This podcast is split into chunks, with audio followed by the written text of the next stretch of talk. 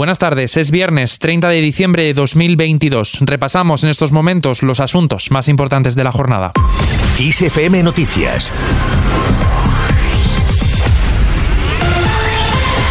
¿Qué tal? La explosión de casos de COVID-19 en China está haciendo que muchos países busquen formas de controlar una nueva posible ola de contagios. España se ha sumado hoy a Estados Unidos, Japón e Italia y ha anunciado que todos los viajeros procedentes de China tendrán que estar vacunados o tener una PCR negativa. Sanidad espera poder coordinar esta respuesta con Europa, pero ha decidido anticiparse porque faltan, dice, datos de lo que ocurre en China. Carolina Darias, ministra de Sanidad. Dificultad de hacer una correcta evaluación de la situación de la COVID-19, dada la escasa información que actualmente disponemos. Van a exigir que los pasajeros procedentes del país asiático tengan un test negativo en los aeropuertos y, además, la pauta completa de vacunación. Algunas comunidades autónomas han reaccionado ante esta decisión. Juanma Moreno, presidente de la Junta de Andalucía. Ah, al Gobierno de la Nación de máximo control, ¿no? en colaboración con las autoridades europeas, de los aeropuertos internacionales con origen o destino China. Para la Comunidad de Madrid, por su parte, no es suficiente. Creen que hay que pedir siempre prueba negativa porque no se fía de vacunas chinas. Sin embargo, la Organización Mundial de la Salud las da por válidas. Enrique Ruiz Escudero, consejero de Sanidad de la Comunidad de Madrid. Es absolutamente relativa y, en segundo lugar, que también hay que pensar que es una vacuna que no está autorizada por la Agencia Europea del Medicamento.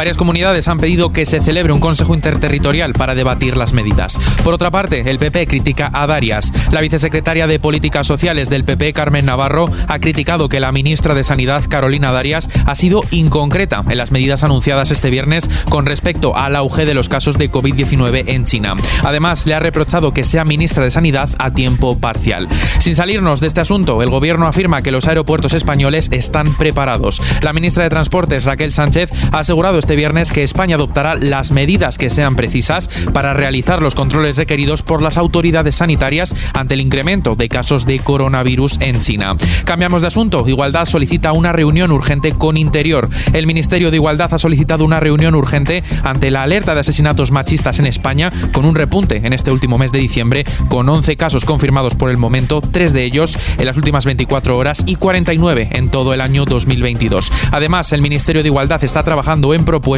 relativas a la extensión del sistema Biogen y al aumento de recursos y personal para la atención integral. En lo que afecta a nuestros bolsillos, la luz baja. El precio medio de la electricidad bajará mañana sábado 31 un 51,6% al situarse en los 1,82 euros el megavatio hora.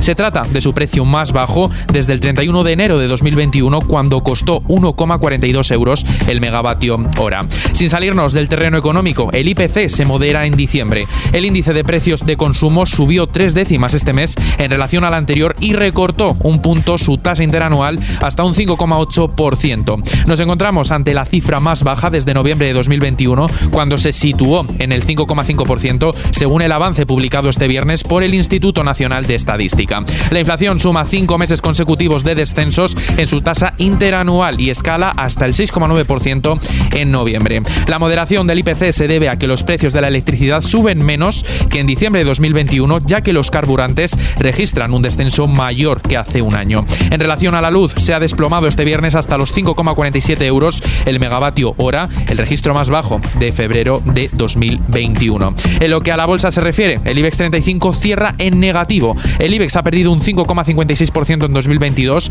un año marcado por las consecuencias de la guerra en Ucrania. Al cierre, el selectivo español ha restado un 1,07%, lo que se traduce en un total de 8.220 puntos. Solo CaixaBank y Fluidra han escapado del color rojo con subidas respectivas del 0,38 y 0,28%. A la cola nos encontramos con IAG, Unicaja y Naturgy, que han registrado unas pérdidas mayores de los dos puntos porcentuales. Por último, el Banco Central Europeo ha fijado el cambio de referencia del euro en 1,07 dólares. Echamos ahora un vistazo al mapa del tiempo. Precipitaciones localmente persistentes en el oeste de Galicia con intervalos de viento fuerte en el litoral gallego y área cantábrica e incluso muy fuerte en la costa noroeste de Galicia.